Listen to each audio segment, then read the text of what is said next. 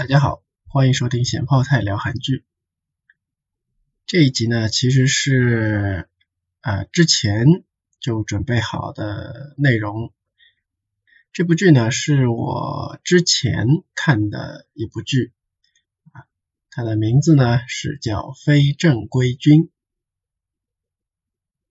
个人觉得是一部非常精彩的剧啊。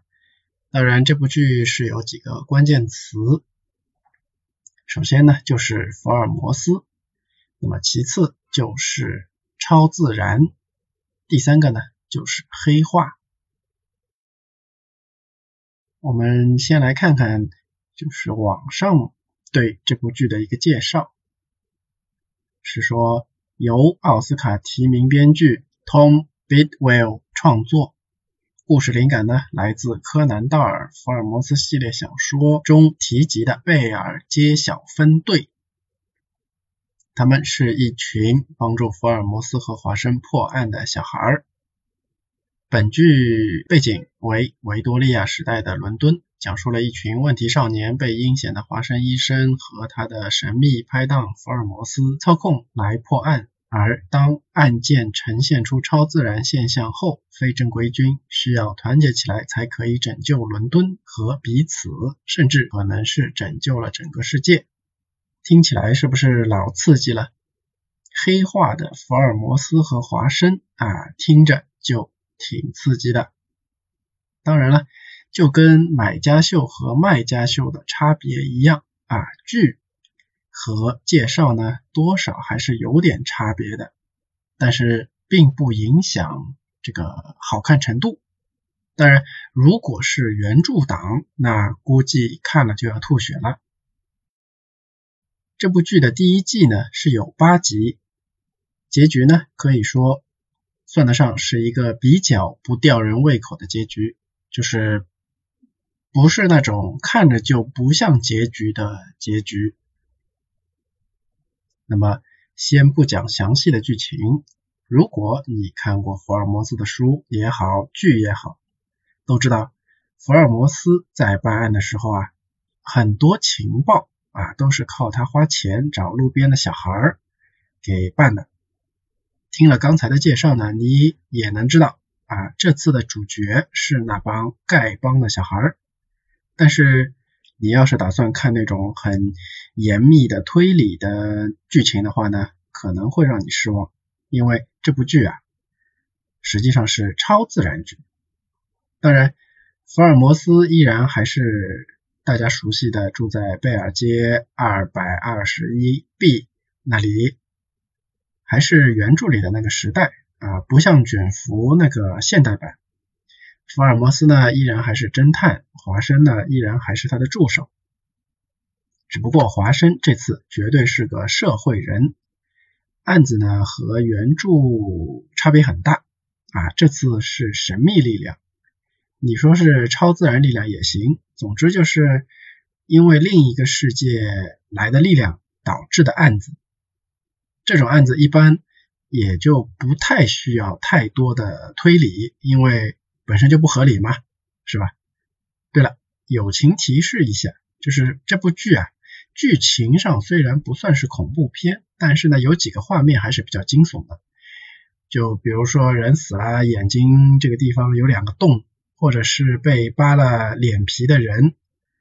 总之就是呃，有一些比较惊悚的画面啊，看的时候呢是要做一定的心理准备的。那么，如果不能接受这种画面的人的话呢，就还是不要看的比较好。当然了，这个恐怖的地方也就那两个地方，我觉得，所以说实在忍不住想看的话呢，那两个地方跳过也不是不可以。那么说回剧情里面啊，既然说到了是孩子帮，而且呢，这部剧里的这个孩子啊，看样子也都是青春期的孩子。那么肯定就是又有友情，又多少呢？有一点爱情，还有点分不清到底是友情还是爱情的部分。刚才的介绍啊，听上去好像这部剧里面华生比福尔摩斯的戏份多，实际上呢也确实如此。这次福尔摩斯这边是华生出场的会比较多一点，福尔摩斯出场的相对来说比较少，但是也不是说他不出场，只不过就是几乎没有什么惊天地泣鬼神的推理。不仅如此，啊，一出场那几发看上去很帅气的逻辑推理还都是错的。所以说，如果是严重的原著党，那就不建议看了。啊，看了呢估计要给奈飞寄刀片了。这部剧主要讲啥呢？咱们先来个大纲式的剧透啊。主要呢是讲有一群小孩儿，算是流浪儿吧，住在一个地下室，平时呢也没啥正经收入。有一天，华生呢就找上门说，这个给报酬，但是呢去要打探情报，然后呢。就总之接触了一些一看就不是正经案子的案子，华生呢不再是以往作品里面那种温文尔雅的形象，对孩子们呢是各种威逼利诱，终于孩子们受不了了，反过去去查华生，结果呢发现啊原来这个华生啊有一个队友啊他叫福尔摩斯，顺便呢还有福尔摩斯的哥哥。那么这次的麦克洛夫特·福尔摩斯啊，是当时的英国超自然研究局的啊，算是个领导人吧，似乎一个人的一个部门。那么剧中的社会背景呢，是正常的英国的那个时代的社会，并没有呃人人都会魔法满天飞的那种，所以说他这个有点像什么魔法研究局的。基本上就被当成是脑子进水局来看的。反正他哥哥呢并不是重点，福尔摩斯在这部剧里面呢也只是算一个穿针引线的人。为啥这么说呢？刚才说的《流浪儿》里面有两个姑娘算是他的女儿，而且呢是比较复杂的，一个算是怎么说啊，妓女。就是不是他生的，但是是他媳妇儿生的，就是俗话说的拖油瓶。另外一个呢，确实就是他生的，是他的亲生女儿。那么说到这里，大家是不是觉得很惊喜、很意外呢？那么既然已经有了女儿了，那么自然孩儿他妈是谁呢？对吧？这是个问题。而孩儿他妈呢，就非常的厉害啊，他是个超能力者，天然呢。会有那个读记忆的能力，当然了，根据某些超自然的遗传学啊，某些能力呢是可以遗传的，自然他女儿也就带了这个功能，所以呢，剧情走向基本是这样的：被华生威逼利诱去查案，然后呢，就为了要查华生而去查案，到后来变成了为了找妈妈而查案。然后华生、福尔摩斯和孩他妈往事的回忆，最后当然就是为了世界不被破坏，友情战胜恶魔啊，世界最终被拯救。整体来说，这是一部很有意思的剧啊，除了福尔摩斯推理老是瞎推以外，中间呢还有个出逃的王子和主角小红的爱情故事。既然是出逃的王子啊，那自然是隐瞒了身份的。但是后来呢，隐瞒的身份被揭露以后呢，就分手了。然后呢，又复合了。不过最后好像还是分开了。这个结局我是没太看懂啊。中间王子身份被揭露的时候啊，小红也说了，像你这个身份，我这个身份，对吧？你是来耍我的吧？然后王子呢信誓旦旦说并不是，然而最后呢却又说我是王子，你懂的啊，我是要娶一个我不认识的女人。总之吧，有点渣男的意思。但是呢，在这一段上面，我总觉得还是多少有点未完待续的感觉。那么我说这部剧是有意思的剧的意思啊。是说这部剧是一部下饭剧啊，打发时间看的。因为这部剧本身逻辑上并不算是太严谨。就拿回忆杀里面说的剧情来说，这福尔摩斯和孩儿他妈一起呢是先办了几个案子的，最后华生才因为某些原因啊打开了裂痕。那么问题就来了，也就是说原先那些超能力并不是因为裂痕出现才泄露出来的，那么这些能量是从哪里来的？总之，粗看个热闹呢还不错啊。仔细琢磨的话呢，多少还是有点问题。那么这部剧一共才八集，我也就不一个一个故事细讲了，详细的呢讲讲福尔摩斯当爹的这个前后吧。剧里呢，实际上这部分的内容是半当中啊，通过回忆杀来叙述的。那么我这边呢，就先按就是这个故事发生的时间。来讲啊，平铺直叙。话说，华生和福尔摩斯拍档了一段时间以后，基本上呢，应该就是原著里华生开始写故事的这个时间点。之前呢是室友啊，后来呢因为案件结识了，后来呢合伙就办了侦探事务所，算是苏格兰场的顾问吧。但是案子里呢就出现了一个。一看就不正常的案子，然后二姑的小舅子的堂弟的邻居的妹妹的同学的推荐啊，就认识了孩儿他妈。这个时候啊，孩儿他妈呢已经带了一个小孩儿，那么这个小孩就是小红。当时的小红啊，才刚刚会走路，可能稍微大一点，总之就是人没有米缸高的这么一个年纪。所以呢，小红。并不是福尔摩斯亲生的女儿。那么福尔摩斯找上孩他妈以后呢，孩他妈也挺乐意自己的这个超能力啊，能够发光发热，为社会做贡献的。但这样一种啊两男一女的组合，势必有一个人呢就是灯泡了。那么这个灯泡自然就是华生。然而呢，华生爱的并不是孩他妈。华生爱的呢，算是小福，这里算是满足了众多 CP 粉的一个部分了。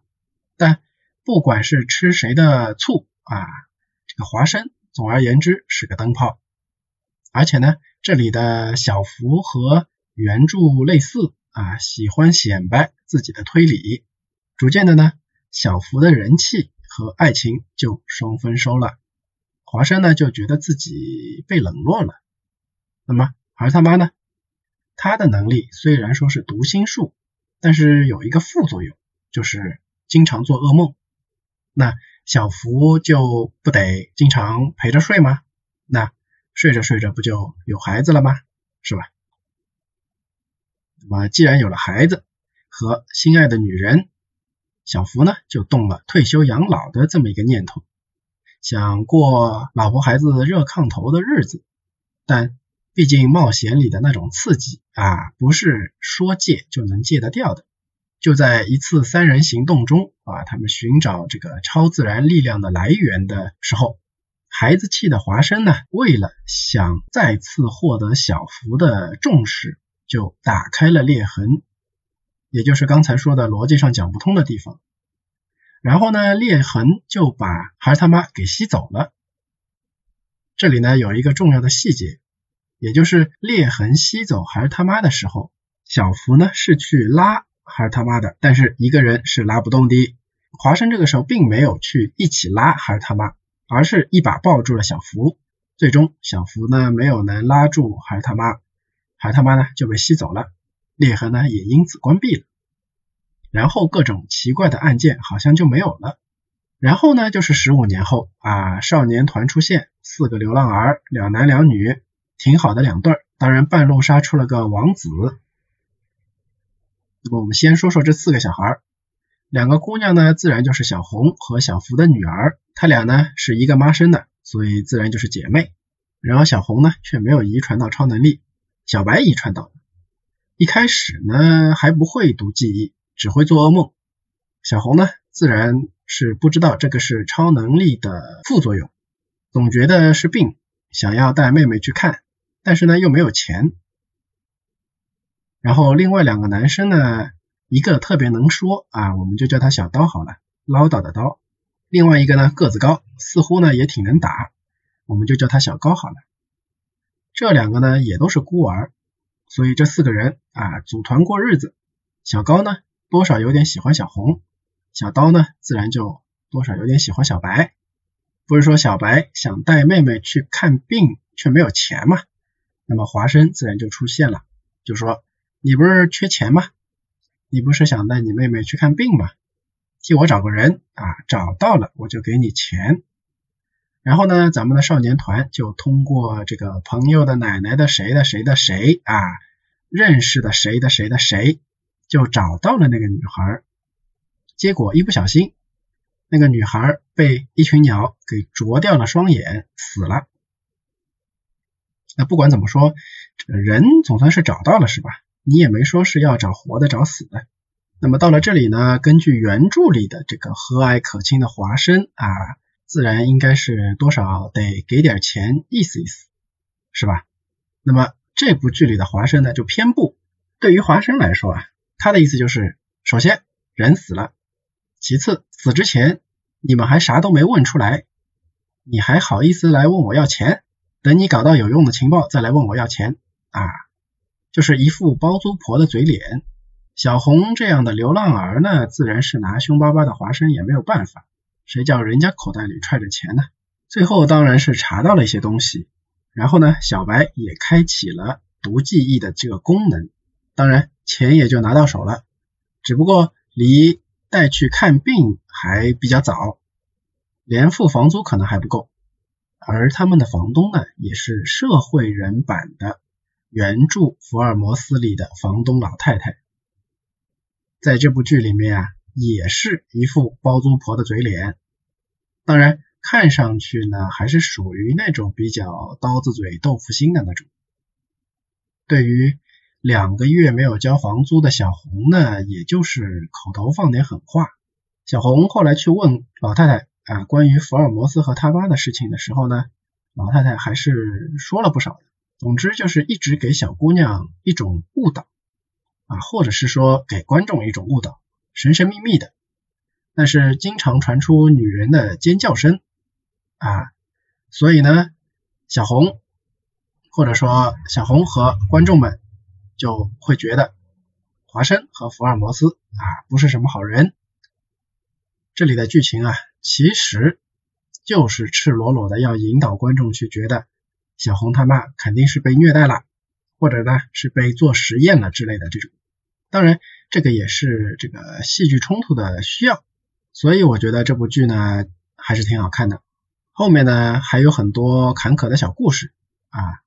虽然小红看华生很不爽，华生呢也总是一副资本家的嘴脸，没有半点可怜这个孩子的意思。但是剧情到最后啊，却反转成了小红。和小白其实呢是小福的孩子，然后小白呢又带有自己老妈的那种体质，所以呢再次出现了各种灵异事件的这个处理上啊，还是得找小白，只不过就是小红和小白是一起的嘛，所以说就找他们这个四人团队。刚刚说了啊，因为剧情需要，所以呢这部剧让观众们觉得华生是个坏人。这里啊，不单单是让人觉得华生是个欺负小朋友的丑恶资本家嘴脸，更有一种浓郁的让人觉得他才是幕后大反派的感觉。这样的剧情啊，可能会让原教旨主义的观众很难受。总之，如果你对原著里面的华生和福尔摩斯的那种正面形象，啊，不能接受他被一定程度的邪恶化的话，那么可能就还是不要看这部剧的比较好。那么这部剧中间呢，其实是还有很多小故事的，这些小故事呢，也都还算是比较精彩，而且基本上啊都是有关联的，层层递进。有兴趣的朋友呢，可以自己去看一下。这里呢，我们就说一下结局。结局呢，相对来说比较传统。首先。就是华生到底是不是大反派的问题，这个当然就不是了。之前也说了嘛，上次小红他妈和他们一起去关结界的时候，不是华生只拉了小福吗？而正因为如此，小福呢，其实一直都多少有点怪华生的意思。这是个很复杂的情绪，有多复杂呢？首先当然就是爱情了，其次呢，还有一个是孩子的问题，就是小福啊，深知自己是不会当一个爹的。实际情况呢，看起来也是如此的。毕竟哪有爹会把自己孩子扔在马路上当流浪儿童呢？对于小福来说啊，如果孩他妈留在这边，那么他的孩子也不至于现在在马路上流浪。那么这么一来啊，对于华生来说，其实呢多少有点儿怎么说啊，懊悔，或者说呢是觉得有点委屈。毕竟相对于小红他妈。华生确实和福尔摩斯的感情上更亲近一点。这里并不是说老妈和女朋友落水先救哪个的问题，而是老妈和老妈的新男友落水先救谁的问题。总之，那种情绪呢是很复杂的。但是看到福尔摩斯从此就一蹶不振啊，华生的懊悔情绪可能就越来越强烈了。应该是觉得自己不该在车里，应该在车底吧？啊，不知道年纪小一点的听众知不知道这个梗？不知道的话呢，去搜一下阿杜的歌。那么说回剧里，一直到最后的结局的高潮前啊，整个剧的朝向呢，基本上还是让大家会觉得华生啊，应该就是幕后的大黑手吧？但其实华生应该算是懊悔，或者说是想成全福尔摩斯啊，我不是很清楚，那么多少有点这个意思吧。总之，结局是又出现了和上次关裂痕差不多的情况，还是他妈的为了关裂痕啊，又再次进入了这个裂痕啊。这里要解释一下，就是这次裂痕打开的时候。孩他妈呢是短暂的回来了那么一会儿，和福尔摩斯算是见了一面，和孩子们呢唠了会儿嗑，然后呢就为了关裂痕，就又回到裂痕里面去了。福尔摩斯呢自然是要追随爱情去的，也打算就这么去了。那么这次依然还是先被华生给拉住了，只不过这次除了福尔摩斯正在被结界吸进去以外，福尔摩斯的女儿，也就是小白啊，因为她多少继承了点他妈的这个超能力嘛，所以说为了关结界呢，也正在被结界吸进去。哎，这里华生就又再次面临选择，当然这次他选择了放弃福尔摩斯，也算是比较老套的剧情了吧，但。看着呢还是属于不错的。总之就是福尔摩斯呢在那边啊终成眷属。但是问题就又来了啊，既然孩儿他妈回来了，那么也就是说那边呢也是一个啥啥世界了，对吧？那么现在老妈和老爸都去了那个世界了，剩下的两个孩子为啥要留在这个世界呢？可能。可以说是这部剧的一个小 bug，或者说呢是为了要想写续集啊留这么一个扣。不管怎么说，这个结局基本上算是一个比较完整的结局，毕竟不是那种留悬念的那种结局。好，到这里呢，故事差不多就是讲完了，整个剧的风格。啊，和刚才网上说的那个介绍差不多啊，风格呢还是属于维多利亚时代的风格，整个剧的画面呢也挺电影化的，所以有兴趣的朋友啊，还是推荐可以去看一下。那么最后呢，还是多讲一句啊，如果喜欢我的节目，还希望三连。那么我们下次再见。